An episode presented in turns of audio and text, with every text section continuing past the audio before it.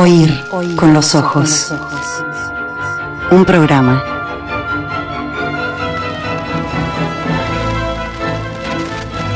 Bajo los efectos de la lectura.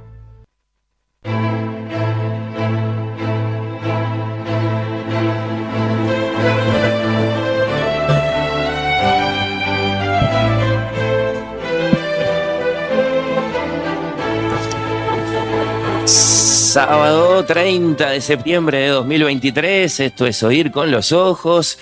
Bienvenidos, ¿cómo andan? Gracias por estar acá. Enos aquí en este sábado tan excepcional en Radio Teatro Platea, rodeados de amigos, en La Gallera, en la sala Zabala Muniz del Teatro Solís, que está muy linda. Se van llenando, no diría que lentamente, diría que muy rápidamente las uh, butacas de este precioso recinto que estamos estrenando, además, vale decir, en esta nueva versión con su nuevo nombre. Hacemos oír con los ojos, sí, desde la gallera del Solís. Y van las primeras presentaciones junto al señor periodista cultural Emanuel Bremerman. ¿Cómo? Venía con aplausos la presentación. Bueno, ¿cómo estás, Bienvenido. Fernando? Muchas gracias. Este, muchas gracias por invitarme a este programa especial que estamos haciendo hoy. Estabas obligado. Eh, ¿eh? no, no digas no eso, se mentira, parece demasiado a una invitación. Eh, fui invitado y para mí fue, es muy grato estar hoy acá con vos, con Pía, que bueno, la introduje antes que vos, pero bueno. Con el y asterisco con de toda la gente sí. que, que vino. Que, bueno, con Impresionante, qué alegría esto. Mm, Eh, con el asterisco de que vos ya estuviste con Cartaresco. Hace horas. Sí, sí. Hace Eh, unas sí, dos horas. Sí, sí, sí. Eh, no, no nos spoilees nada. No, no, no. no. en lo posible. También nos acompaña, sí, es verdad. Se habló mucho de cómo Ronald Araujo, antes de cada partido importante con la Celeste, justo se rompía el solenoide y, y no venía. Y, y bueno, algunos capaz que pensaron que ella iba a decir, no tengo voz justo en la mañana de este programa tan especial, pero no, acá está. Y también es una grandísima alegría la señora periodista cultural Pía Superbiel. Gracias. Ay, no, qué calor esto.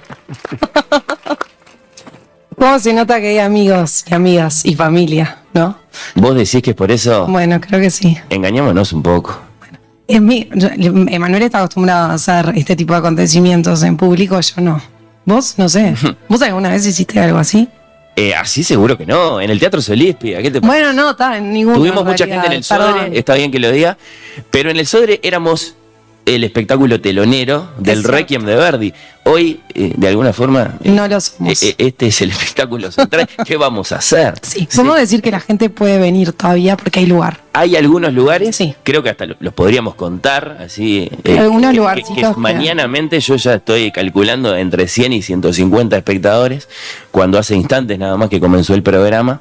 Pero bueno, son 200 y tantas butacas la de la gallera, así que sí, por supuesto que sí. Que pueden seguir viniendo. Sí. Bueno, eh, ¿andás bien, Pía? Bueno, sacando el, el pequeño detalle de que recuperé la voz hace unas pocas horas. ¿Cómo la escuchan?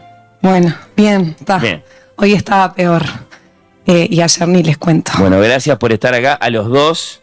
Como saben, para oír con los ojos, esta es una formación del corazón. Oír con los ojos de Dele Solís, qué lindo, lo, lo digo muchas veces porque es muy, eh, muy lindo. En el contexto de Macondo, además, eh, sí, no, no, no lejos seguramente de, de la casa de los Buendía. Eh, bueno, sí, la, la tarde, la noche en que llega a Uruguay el escritor rumano, el más importante y famoso escritor rumano de la actualidad, Mircea Cartarescu. ¿Cómo lo vamos a decir? ¿Mircea? ¿Mircha? ¿Qué les parece?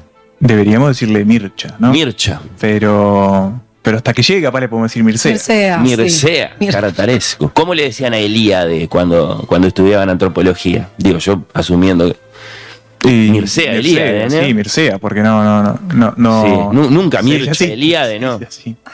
No, el otro Mircea famoso que hay en, en- en la cultura. Eh, ¿Vos tenés preferencia? Sí, el que viene hoy, por favor. No, Ah, me no. refiero. ¿Cómo mala, decirlo? ¿Cómo sí, decirlo? Mircea, Mircha. Bueno, Mircea me gusta. me Mircea gusta. suena lindo en nuestro idioma. Suena muy lindo. Mircea. Sí, sí. Se lo vamos a preguntar a él. Él se presenta como Mircha. Mircha. Así que, Hoy te dijo Mircha, mucho gusto. Mircha. Car- ¿Carta es muy respetuoso? Vos le decís carta. Yo en los mails puse carta un par de Sí. veces, ¿no? Sí. Sí, no en los mails a él. Bueno, 091-525252 o ir con los ojos en Twitter y en Instagram para saludar, para opinar, para efectuar reclamos. Tiene 67 años nuestro invitado. Nació en Bucarest en eh, 1956. Bucarest, una Montevideo extraviada en Europa, por lo que sabemos. Eh, algunos lo podrán confirmar. Creció entonces, dije que nació en 1956, en la Rumania de Ceausescu. Eh, siniestro personaje Sí. según lo retrata el propio Cartarescu, ¿no? En algunos de sus, de sus libros. Eh, se hizo como lector, como crítico, como profesor y como escritor en tiempos en que había que dar explicaciones a la policía si uno tenía en su casa una máquina de escribir. ¿Qué les parece? Eh, su primer libro, allá por 1980, fue un poemario, Faruri Vitrine Fotografía. El rumano es muy fácil. Farur es faro, vitrine es vidriera y fotografía es fotografía. Yo, por eso yo pienso que estamos listos para, para entrevistarlo en rumano. Absolutamente. Sí, sí. Es muy musical el rumano, ¿no? Tiene algo. Tiene como un Bueno, es precioso. italiano que no es italiano, pero, pero suena, suena lindo. Es un idioma que se nos escapó. Sí. Se No nos escapó. Creo que con el italiano, con el francés nos sentimos como más hermanados. ¿Y qué, qué nos pasó con el rumano? Hay, un, hay, un, hay una deuda ahí, me parece. Bueno, no, no, no me están apoyando demasiado. Sí, Se va a saltar no sé qué tanto podemos aspirar a tener rumano en, en, en el, en el bachillerato, por ejemplo, ¿no? Pero bueno. Yo lo presentaría como ese idioma latinoamericano que se nos perdió en Europa. Bueno, sus últimos libros son El ojo castaño de nuestro amor y la ya clásica Solenoide, tenés tu ejemplar, Sí. Emanuele de 2012 y 2015, salvo que hay más libros nuevos de Cartarescu, claro, publicados allá en la querida Rumania a través de editorial Humanitas, que así se llama, Melancolía, Teodoros, cuya traducción por Marian Ochoa, que es la traductora universal de Cartarescu, ha traducido la totalidad de su obra a nuestro idioma. Bueno, eh, acaso esperamos pronto, para no hablar de sus diarios. Los fans de Cartarescu están ansiosísimos por los diarios de, de este autor, porque bueno, él ha dicho que esa es su obra más importante, esa gran entrevista consigo mismo que son sus diarios. Así que bueno, yo creo que Sí, le una tenemos obra, una obra central que, que atraviesa más, ¿no? Toda. cuadernos toda- y cuadernos y cuadernos de diarios personales. Eh, yo creo que le tenemos que preguntar, eh, pa- ¿para cuándo? Sí, no sé si, si va a tener una respuesta, pero Pero él, Pero- él no es muy compinche con sus editores en España, con, con, con Redel de Impedimenta. sí, bueno, no lo dijimos, ¿no? Sus libros eh, Sí, sí, llegan sí. Hasta, hasta nuestras costas y, bueno, las costas de todos los países hispanohablantes por La Impedimenta. Primorosa Sí, Impedimenta. una editorial muy, muy linda. eh, ¿Cuántos bueno, tienen impedimenta en sus bibliotecas? Por lo menos un librito. Yo Eh, gente varias acá, Seguro. gente que llegó con, con los libros deseosa, me imagino, de que el hombre firme. Que armemos ¿Va a firmar? Y bueno, ¿Sabemos? vamos a ir averiguándolo a medida que avance este programa con eh, nuestras eh, productoras, ya, ya las voy a saludar, pero yo creo que sí. No, no, no me atrevo a confirmarlo por, por las dudas de que, de que sea para lío después. Bueno, eh, en cuanto a nuestro idioma, está bien, por supuesto, que, que confirmemos que Impedimenta ya completó, esto sí, Hmm. la publicación de Orbitor Sí. En rumano. Segador para nosotros, novela en tres novelas. Aripa Stanga, Pero viste cómo hasta el título. el ala de- izquierda, como sabe cualquiera. El Obvio. título de, de la trilogía hasta suena mejor en rumano. Es Orbitor precioso, sí. es Corpul, el cuerpo. el cuerpo. Aripa Dreapta, el ala derecha. Para el dibujo completo de la mariposa de Cartarescu que habrán visto si entraron por el Alegro en preciosa gigantografía, además de que están circulando estas las- pequeñas Tenemos por acá. mariposillas que algunos también tendrán, junto con los libros de impedimenta que pueden comprar eh, en la entrada al teatro. Cartarescu es, esto no lo disputa nadie, a mí me llama mucho la atención, pero no lo disputa nadie, el más importante escritor rumano de la actualidad. 40 años de producción poética, narrativa, onírica, sobre todo onírica, ¿no? A él no le parece particularmente fina la distinción entre poema y novela, y lo que lo une a todo es, es el sueño, ¿no? Suficientemente premiado en Rumania y a nivel internacional, por ejemplo, a Cartarescu le han dado el premio Formentor, que en su día, en los años 60, fue tan importante para la fama mundial de su admirado. Decilo vos, Emanuel, decir yo no lo tengo que decir tantas veces en este programa. El señor Borges. El señor Borges. Y que en su segunda etapa, después de 2010, lo ganaron el Formentor, bueno, grandes como Javier Marías, Enrique Vilamatas, Ricardo Piglia, Roberto Calazo, Alberto Mangel y en 2018 nuestro invitado Mircha Cartarescu. En 2019, ¿viste quién lo ganó? No. Annie. Arnaud. La francesa Annie Arnaud, a quien el año pasado, se acordarán, le dieron el Nobel. Vos me estás diciendo. Así que, no, yo no dije nada. Ah, bueno. Pero. Lo pensaste vos. ¿Está bien? Se, ha dicho que el Formentor es la antesala del Nobel, ¿no? Que primero ganas el Formentor y después. Eh, sí, sí, sí. Vayan llevando. Entonces, traducido a decenas de idiomas, esa es siempre también una confirmación de grandeza universal. La estrella indudable de una de las editoriales más respetadas y primorosas, ¿no? Más bellas en nuestro idioma, que es Impedimenta. Eh, bueno, Cartarescu, el autor del Ruletista, tengo mi ejemplarcito. Claro, eh, este cuento alguna vez prohibido por demasiado violento, eh, es tan bueno que merece ser publicado por separado. Que Un también cuentito. forma parte de. eh, De nostalgia, ¿no? de Nostalgia, que, que bueno, es otra colección, ¿no? De, de cuentos. El Ruletista, un gran cuento acerca, bueno, de ese hombre más poderoso que el azar. Bueno, yo qué sé. eh, este es el invitado que tenemos en la hora final de este programa para hablar de novelas largas como Solenoide, de poesía, del sentido de la literatura, del premio Nobel de literatura que lo entregan este jueves. ¿eh? Mm. No sé si quieren seguir esa noticia. Eh, yo la voy a seguir desde temprano ese jueves. A ver si acaso no cae para Sudamérica. Bueno, vos sos, vos sos fiel este, impulsor de la idea de que debería. Bueno, lo que yo digo es que no cae para este lado del mundo desde 2010, cuando lo ganó Mario Vargas Llosa. No cae ni siquiera para esta lengua, tampoco ha ido para España en los últimos tiempos. Eh, como que nos estaría tocando en la rotación geopolítica, sí. Y Sí. tenés. Así que, bueno, ¿Estás eh, no, es que, no es que los tenga yo, yo sigo lo que, lo que calculan los apostadores que analizan muy bien la rotación, las cualidades, que si tiene la veteranía, que si tiene la trayectoria, que si tiene la variedad de la obra, que si opina políticamente para el lado que le toca Mm. ese año. Eh, yo- yo- si, si no lo gana Cartarescu, que por supuesto, ahora queremos que lo gane él porque Sí, nos vamos a hacer amigos. Sí, eh, que, Las que- últimas entrevistas antes del Nobel. Sí. Claro. ¿Sabes cómo vamos a el dique que nos vamos a dar. Sí, bueno. Del premio Nobel, sí, seguramente vamos a hablar. Creo que eh, lo tiene un poco cansado el tema, así que que se lo den de una vez, siquiera para eso, para que no les corchen más la paciencia. Eh, y yo qué sé, bueno, yo, yo le quiero preguntar por George Hagi, por ejemplo, el Maradona de los Cárpatos. ¿Qué te parece? Si se acuerda del Mundial del 94. Media Comaneci, por Claro. ejemplo. Lo- También. rumanos famosos. Sí, romanos famosos. Drácula. Bueno, no sé. Yo le traje un regalo. ¿Vos le vas a regalar los murciélagos, Emanuel? Eh, me hubieses avisado antes. No, yo que pensé que te iba a ocurrir. Este, No era no, no. Era muy buena idea, pero supuse que me iba a decir que no. No, te que iba a mejor decir Que no. le iba a dar timidez. Sí, obvio. Sí, sí, sí. Bueno, No, bueno.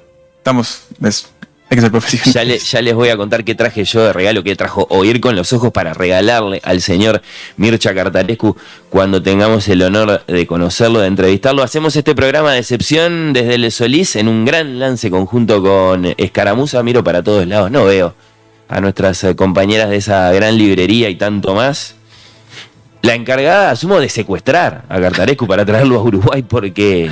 ¿Cómo lo convencieron? Sí, y porque además vino por muy poquitas horas, ¿no? O sea, Y bueno, eso es lo que imagino. Mañana. Eh, la mayor parte de sus horas las dedica a componer esta clase de voluminotes. Sí. Sí, sí, yo imagino que. Viene igual de, de Buenos Aires, ¿no? Y tiene Chile también. Y antes estuvo en sí, Santiago sí, de Chile. sí. Bueno. Como eh, estas giras que ahora hacen los escritores y las escritoras. quién sabe con qué humor. Bueno, yo creo que. ¿Con qué humor lo, lo Él, él ha dicho algo y yo, y yo le creo, no sé si demasiado ingenuamente, él ha dicho algo. A mí lo que no me gusta son las entrevistas por mail o las entrevistas por Zoom. Si conozco personas en lugares, me gusta.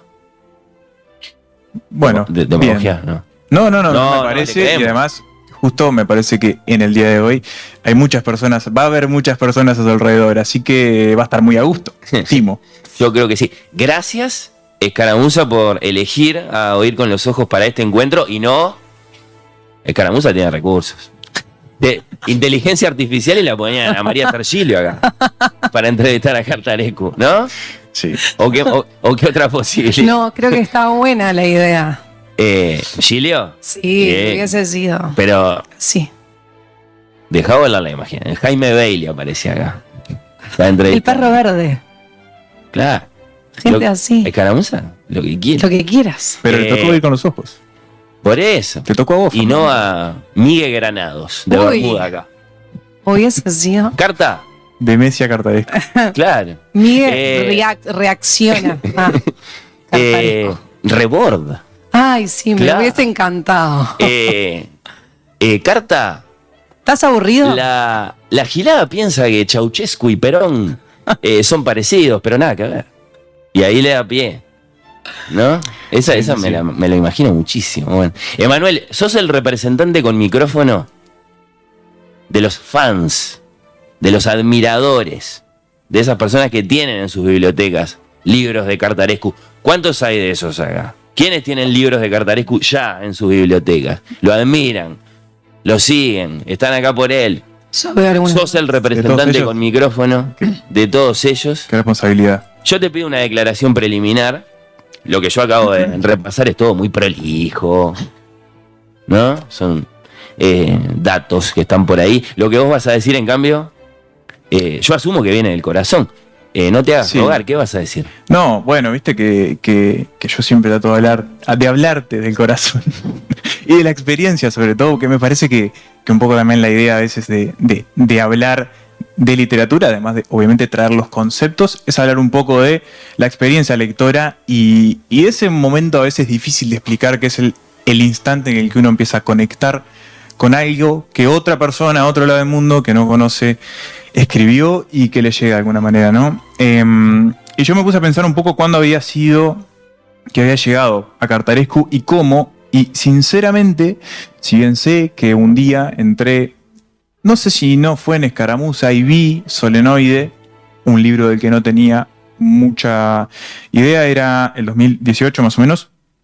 Este, lo vi allí, creo que en la mesa era una novedad relativamente este, nueva, valga la sí, sí, redundancia.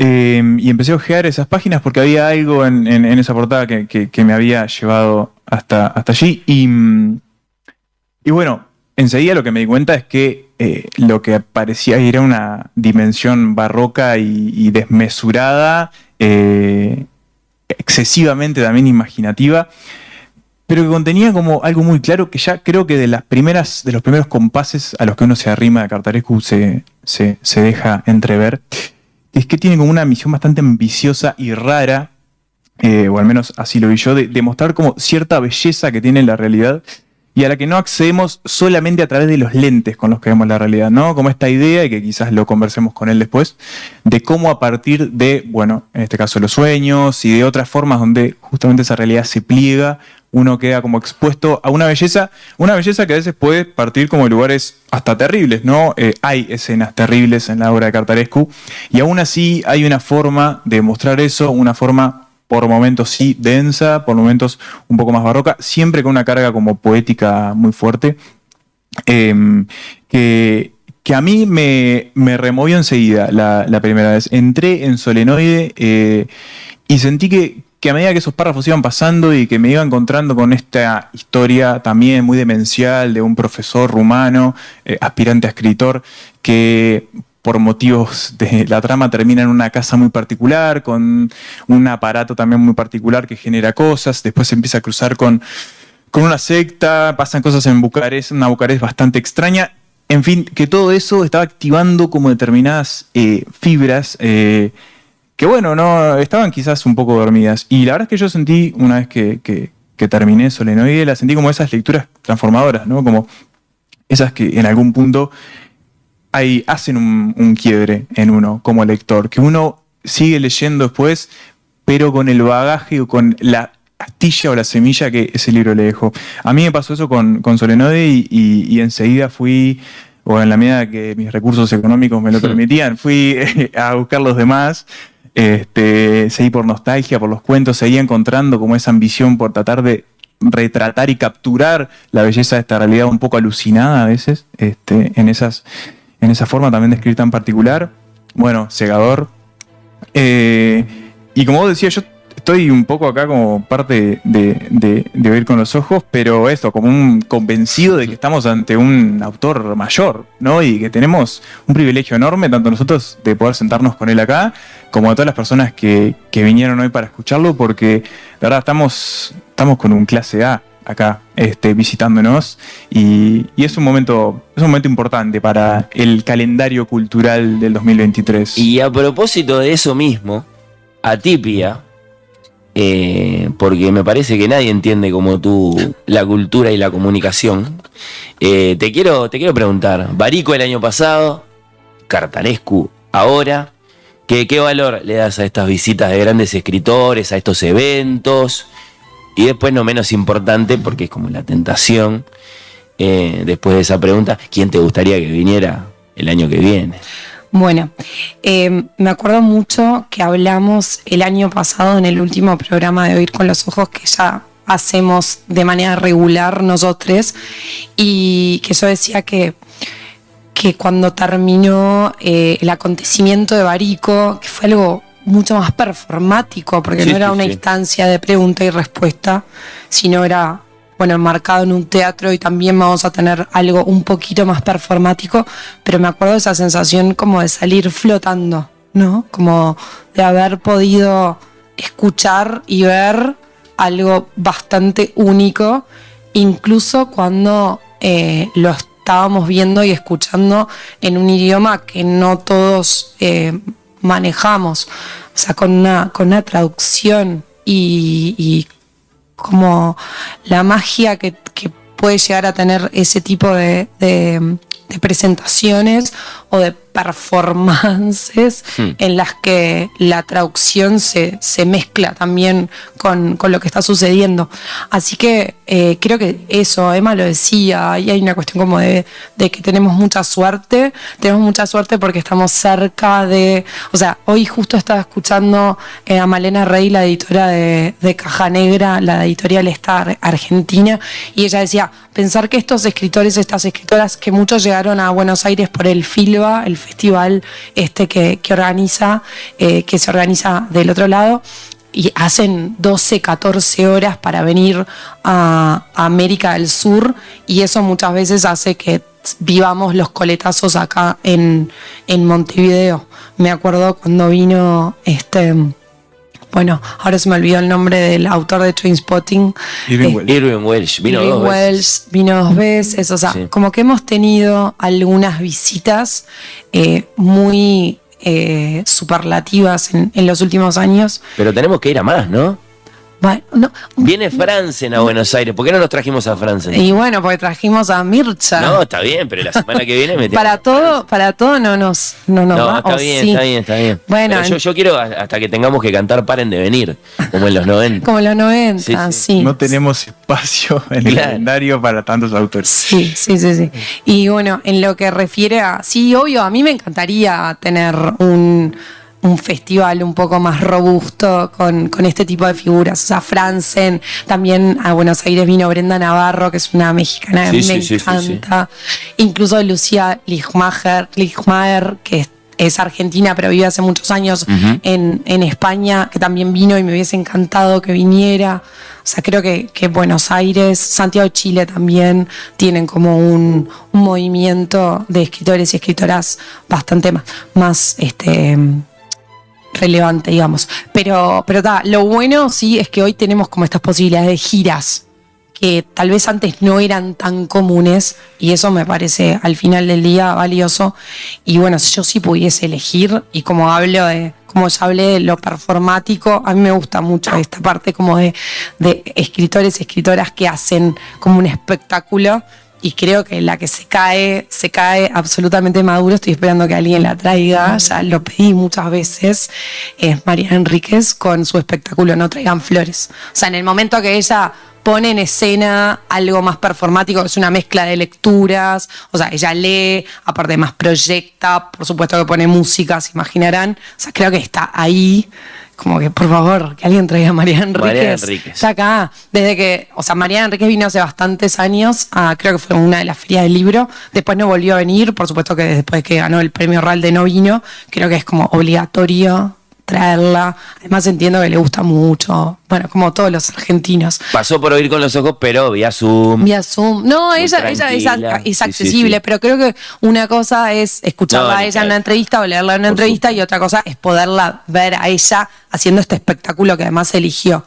Eh, y después también, ya la mencioné, pero en esto de escritores, escritoras que hacen otras eh, que no solo se quedan en eh, el objeto del libro, eh, también Lucía Ligmaer, lo estoy pronunciando muy mal, tiene un, ella es una escritora, a mí me gusta mucho, la pueden leer en el país de España, eh, también tiene un libro que se llama Cauterio, ahora viene otro, y Ahora después tiene sí. uno chiquito que se llama Ofendiditos, y ella hace un podcast muy, muy, muy exitoso en, en España, que obviamente lo podemos escuchar acá o en todas partes, cuando, donde quieran, que se llama Deforme Semanal, con una colega que se llama Isabel Calderón. Es muy, muy, muy bueno, muy bueno. Bueno, buen- obviamente juntan, no les puedo explicar la cantidad de gente que junta, llena teatros, o sea, como este tipo de comunicación que hoy funciona muy bien. Creo que ahí hay dos.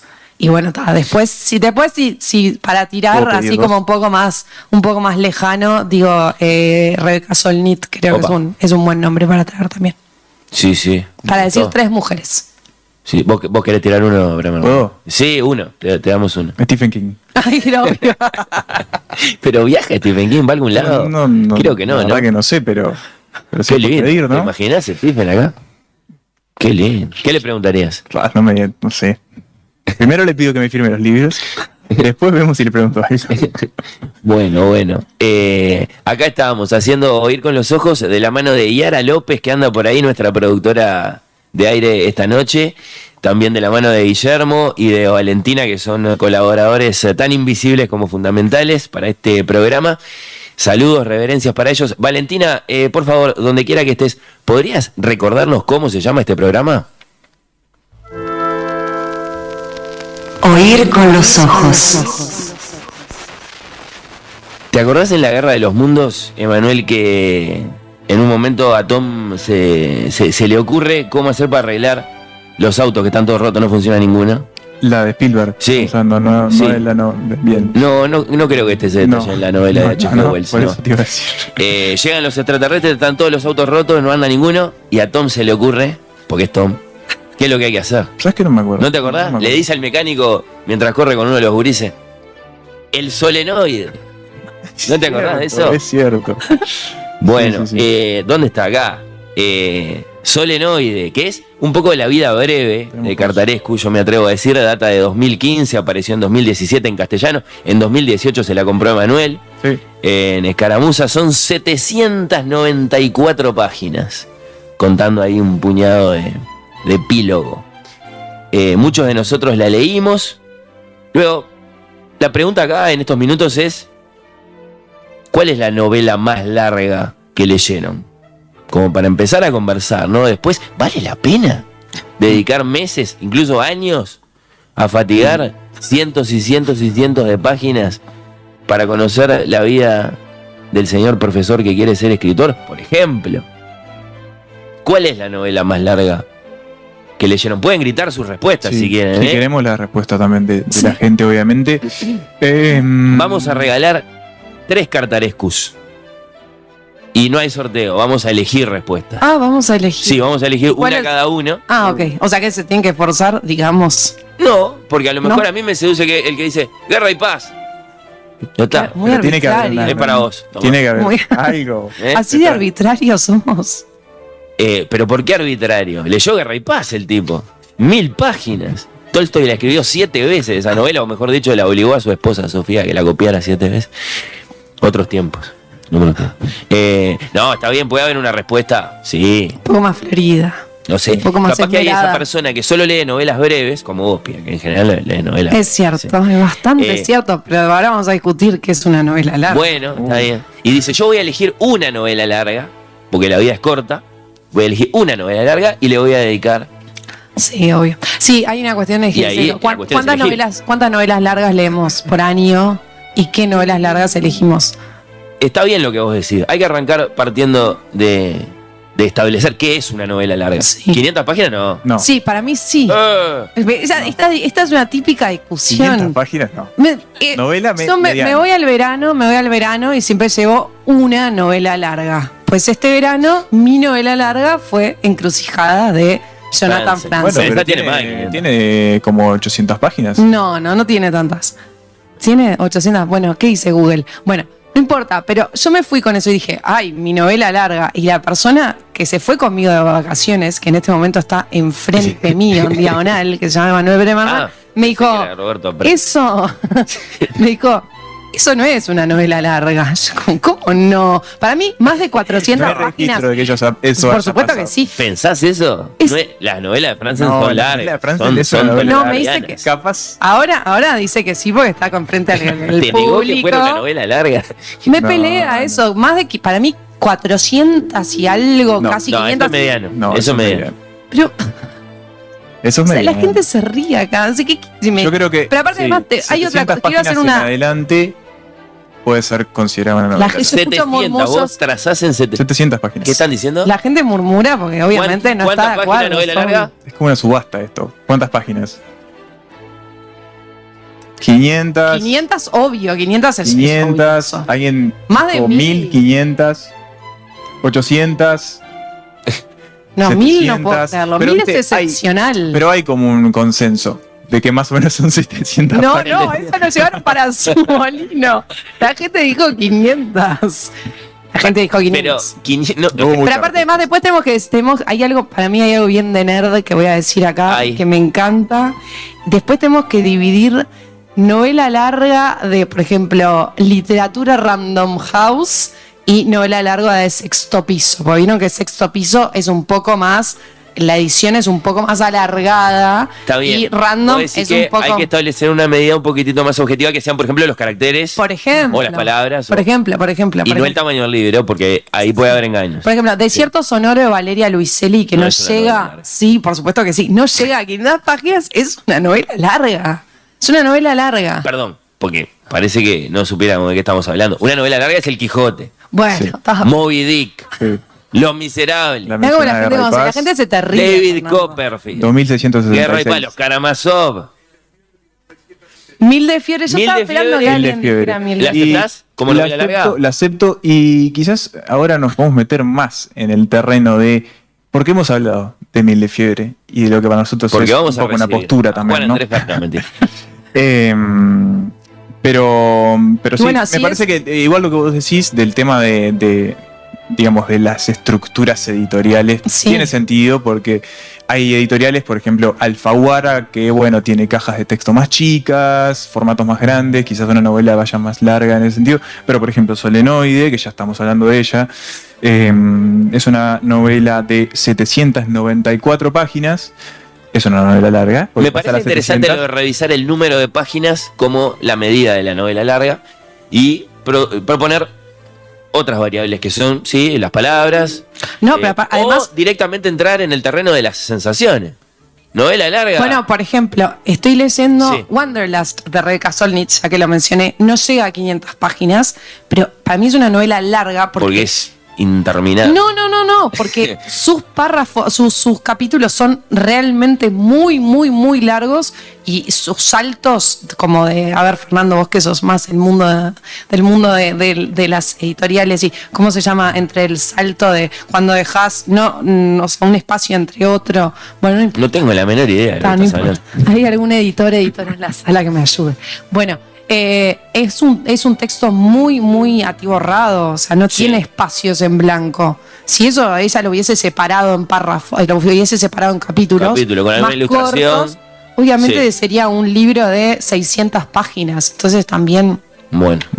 Está bien, sí, no, Me- había, que, había que establecer un tribunal me gustaría, sí, quiero ser parte. de la novela larga. Sí, pero que ese tribunal, como decías, y como cuando lo dijiste vi que hubo personas que reaccionaron, que Sí. están de acuerdo, Sí. creo que tiene que ver un poco el tema de cómo se lee esa novela y hasta qué punto eso determina que sea larga o no. Y ¿no? antes de cómo se lee, cómo está propuesta también. Porque en el siglo XIX, por ejemplo, las novelas eran largas porque rendían.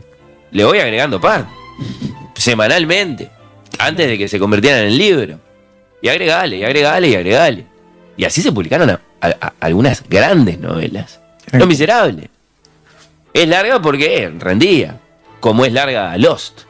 Como, Por ejemplo. las producciones de podcast. En cambio, La broma infinita, que yo la ignoro completamente, de David Foster Wallace, pero que imagino que hay lectores acá en la sala que la conocen muy bien, es una novela larga porque quiere ser larga. Bueno, a, a eso es lo como que lo- textura, como la mención de Mil de Fiebre. sí. Mil de Fiebre creo que es un ejemplo local de una novela que agarra la bandera de las novelas largas con muchísimos elementos. Basta de minimalismo, Claro, basta de menos ¿no? es más. Y hablamos también que mm, Te odio eternidad de Nicolás Alberte ¿Cómo no? también, eh, es, es la Vic de Dios, similar. pero ves, la Vic de Dios son 500 páginas Y de Fernando Villalo. Y bueno, no sé, al lado de las 700 de, de Huff y Mil de Fiebre. Pero bueno, está bien. En parámetros Es atípico uruguayos, para las además, uruguayas, eso es una novela larga, 500 páginas. Y igual después quiero traer algo. Primero no dijimos No, es cuáles- ahora, pía, es ahora. No, no, bueno, ahora, traelo. dos minutos. Pero antes no dijimos cuáles eran las novelas más largas que habíamos leído, los libros más largos. Guerra y paz.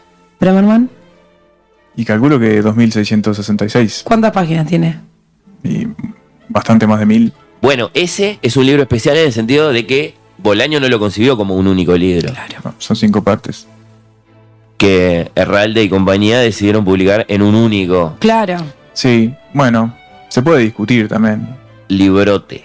No vamos a discutir la voluntad de Bolaño, pero la última voluntad de Bolaño, pero es evidentemente una novela sola, ¿no? En O sea, cinco partes.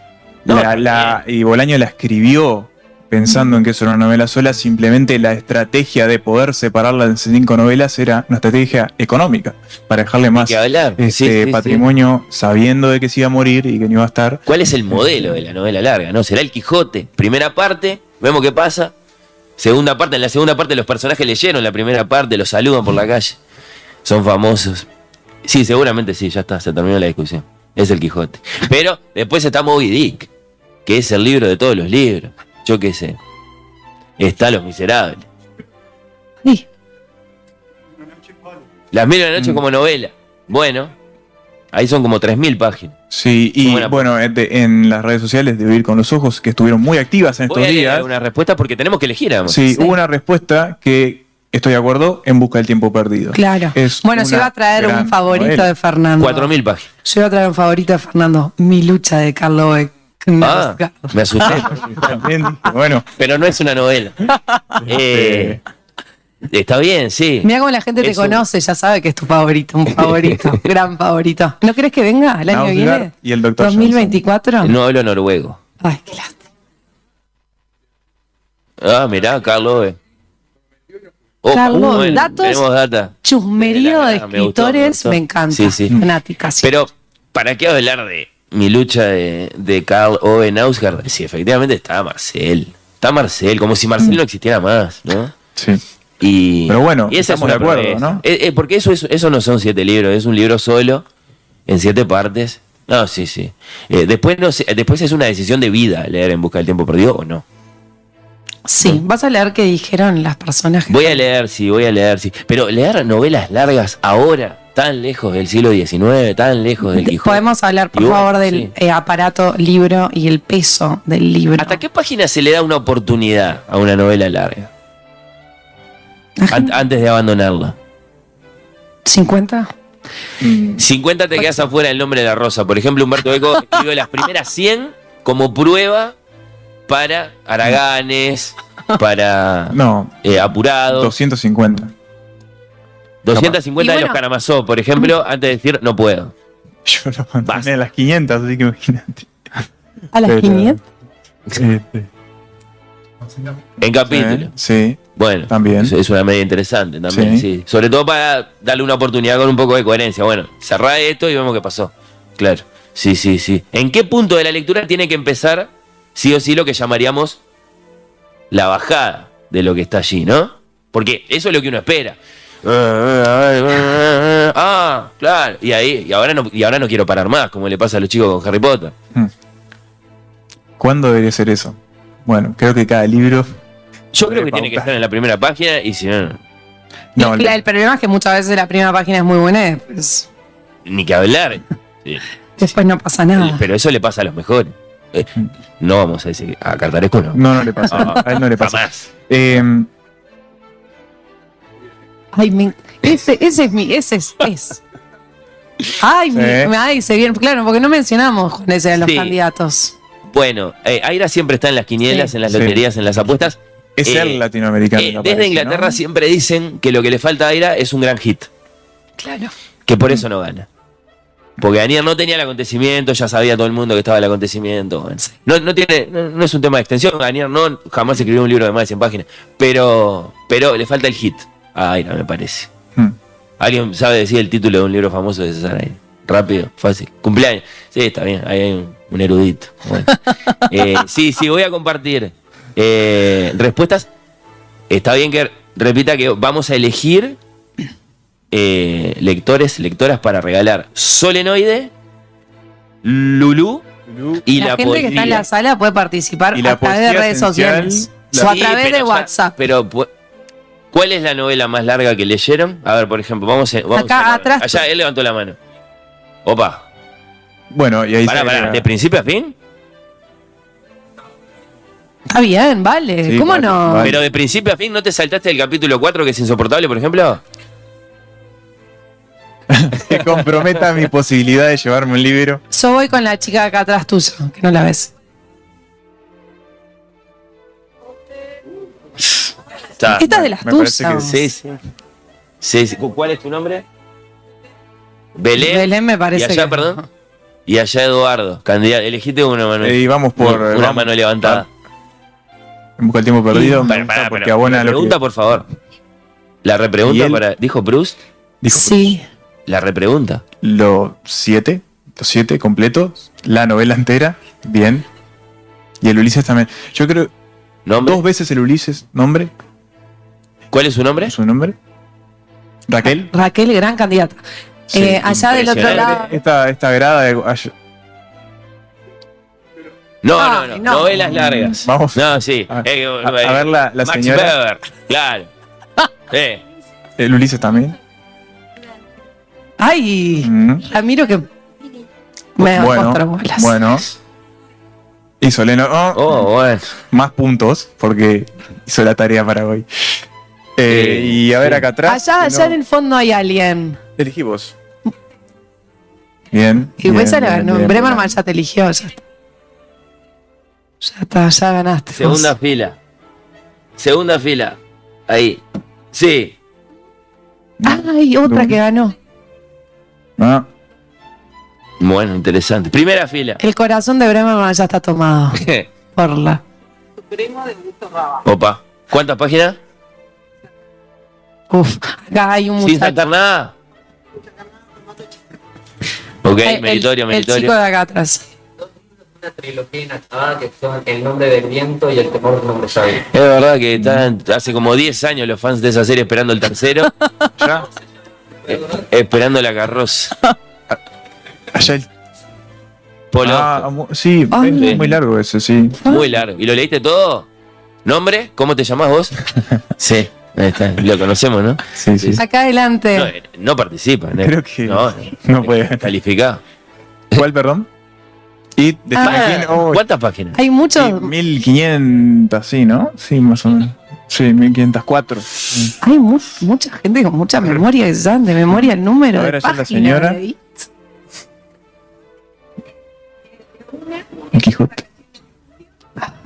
Paz en la de septiembre porque impresionante la literatura con la literatura. Mm, sí. Guerra y paz en una semana. Ve Un curso con Víctor Hugo Morales y después lees la novela. Bien, A mí me llevó dos años.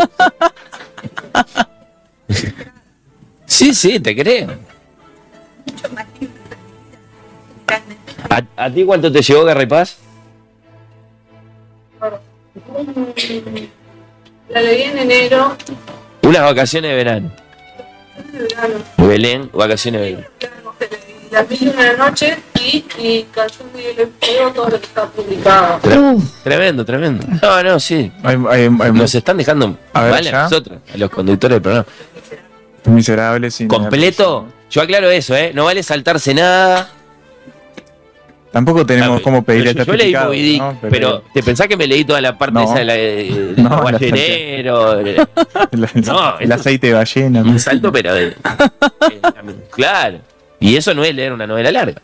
Primera fila. ¿Cómo no? ¿Quién fue él? ¿Y, ¿Y no leíste los otros dos? Bueno.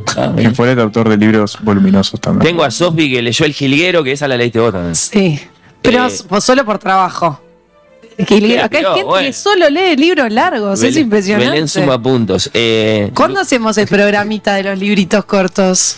eh, el día que venga, Para el programa. Anier, ¿no? Ah, Halfon, que Eduardo Halfon me gusta mucho Bueno, también. está. Librito corto. Yo que sé, Ana leyó El Evangelio según Jesucristo Saramago. De ninguna manera es una novela larga. Esa. Eh, Ana, yo- 1Q84 dice Lucía de Murakami. que Murakami. igual eh, la muerte del comendador es más larga, ¿no? Bueno. Eh, caramba. Eh, yo qué sé, El corazón helado de Almudena Grandes, dice Marianela. Seguro que Belén la leyó también. Sí, sí, sí. ¿Qué más? Bueno, eh, 4321 apareció un montón. Eh, no solo Pablo la leyó. Sí, sí, sí. Eh, eh, so- solo una selección de respuestas vía Instagram. Tengo otras tantas vía Twitter. ¿Qué les parece? ¿Qué? No, no, no llegamos a, pero Qué a- a la- no, no pasamos ni por la esquina de una conclusión. No. Eh, no. Sí, que una novela larga es a partir de 500 páginas. ¿No era Esa es la conclusión 700? definitiva. Es la conclusión ¿No robada. habíamos cerrado en 700? ¿No? No.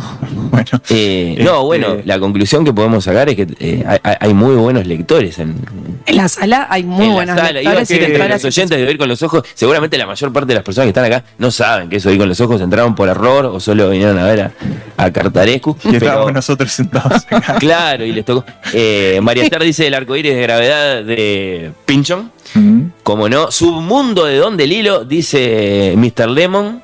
Eh, ese es un famoso libro largo eh, y muy intimidante, ¿no? Al punto de que, de que nadie lo lee. Bueno, eso, esa El Conde de Montecristo. Inés- Belén, Belén. Vamos. Se agranda esa lista. Eh, impresionante. Vero leyó El Quijote. Creo. Igual el Quijote, Sí. por ejemplo, ah, como la ¿Qué es señora dijo. Sí, yo No, iba a decir no, lo mismo. Quiero ¿qué es esa decir esto, porque la señora habló de eh, sus años cuando iba al liceo y lo leyó en literatura. ¿Vale ahí? ¿Cómo Cuando no? es obligado. Está bien. Eh, eh, no, es cierto que, que se supone que un- la, la experiencia de leer una gran novela de mil páginas o qué sé yo es una de esas cosas que le quedan a uno para la vida, ¿no? Y, y eso no se suele corresponder con los años de estudiante, salvo que muchas veces esa es la oportunidad que tenemos en Mm. nuestra vida de, Sí. de asomarnos a la gran literatura, al liceo, y después, quién sabe por qué, nunca más. de Juan Pablo, sí, Nobel 675. Vale, vale, ¿cómo no? Vale, Pamuk. Sí, Ah, es cierto, sí, Estuvo es en Uruguay. Pamuk. Flamante premio Nobel era aquel médico. Un gran escritor. Pamuk, que sacó el libro nuevo el año pasado a propósito de una. Igual para Bremerman eso no es un libro largo. No, como no, sí. No, sí, dijiste sí. más de 700. Es casi 700. Ah. Bueno, qué sé yo, eh, tenemos un montón de respuestas. y te- Crimen y castigo. Sí, está bien, Ah. es, larga, es más larga los Karamazov, ¿no? Y creo que los demonios también. Pero te reconocemos, eh, Raquel era, ¿no? Que es, muy- es larga, sí, el crimen y castigo. Lo que pasa es que es muy apasionante, se lee muy bien, ¿no? Sí. Esa es una obra de teatro. No, no, Raquel. No, no, no, no. no. No, no. Eh. Eh, acá piden que hablemos de Ayn Rand, bueno, la favorita de, de de Macri. Eh, ¿Y la de rebelión de Atlas. era? No, ¿Eh? de, ¿De Don quién? Draper no. No, de Bar Cooper. De Bar Cooper. De Bar Cooper, sí. ¿Qué dicen por allá? Ah, bueno, Almudena escribe unos Sí, novelones. Sí, sí, muy ambicioso. Escribía ¿no? largo, así es. Sí. El- bueno, eh, Margaret Mitchell, saludos. Julia Navarro también. Dime quién soy. ¿Cómo no? Sí, sí. ¿Quién, quién leyó Segador acá? Las tres novelas de Segador. Ah, ahí les tiré un desafío. Fanáticos Ella, en ella leyó serio. Guerra y Paz en una semana. Podías leer. Fanáticos en serio, Fernando, no llegó. So- solo dos de Segador. ¿Qué querías agregar tú? Dale. de lo- obligatorio leer un libro, pero que después te puede gustar. Claro.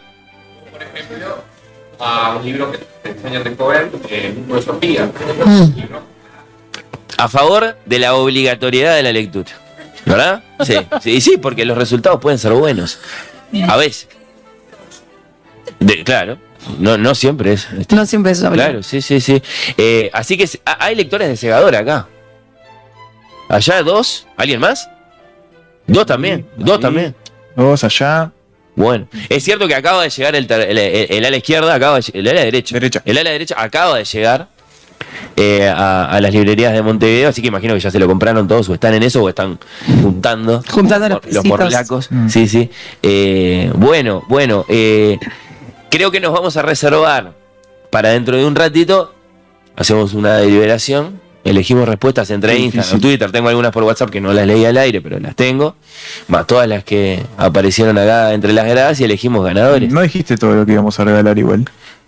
Solenoide, Solenoide, Lulú, Lulú, que es una novela breve, y la poesía. la poesía que eh, hablamos de la edición Esa de Impedimenta hermosa, es hermosa. quizás la más linda de las Muy, ediciones muy de linda. los libros de Cartaresco. De poesía vamos a hablar después de la pausa. En este Oír con los Ojos que estamos haciendo desde el Solís, tenemos dos invitados de lujo Sí, para hablar emoción. del lugar de la poesía.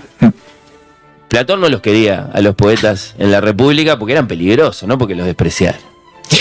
Sacámelos porque yo, yo quiero, eh, como, como si hubi- u- u- si en tiempos de Herrera hubiera usado la palabra gobernabilidad. eh, Platón, pero no, no sé lo que dijo. Dijo que los poetas eran peligrosos porque hacían a la gente pensar, entonces mejor no. Peligrosos para el poder, para la estabilidad del poder político. Eso sigue siendo así de alguna forma, se lo vamos a preguntar a nuestros invitados, un poeta de los libros, el poeta Álvaro Ojeda, y un poeta de las canciones, Ay, sí. el cantautor Diego Presa, que creo que están acá. Cre- creo que están acá. Y que también tiene. También tiene un libro de poesía en, en Pez en el Hielo. Es verdad, sí, sí, sí, poeta de las canciones y también, cómo Sí. no, por, por- por escrito en, en- en papel. Pero nos vamos a ir a la pausa con una canción de novelas largas. ¿Quién la puede adivinar? ¿Quién adivina qué canción de novelas? Es la canción de novelas largas. ¿Nadie la sabe? ¿Nadie, la- nadie, nadie se anima a adivinar? Escucho, no ¿eh? Estoy escuchando. ¿No? Te- con todas las novelas largas que leyó, hay una canción de novelas largas. Es la historia de un tipo que quiere que un cierto editor le publique su novela y le cuenta, es una novela, a thousand pages. Mil páginas tiene. Y si querés escribo más, porque claro, hubo un momento en que la aparición de un libraco, como podía ser, pongamos por caso la broma infinita, era comercialmente suculento, era interesante. Ahora, pregúntenle a Juan Andrés Ferreira lo fácil que la tuvo para publicar Mil de Fidel. Pero eso no le pasó a este muchacho, atenta Valentina, el paperback writer.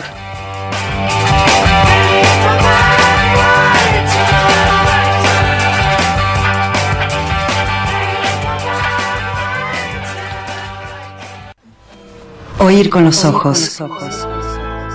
Temporada 7.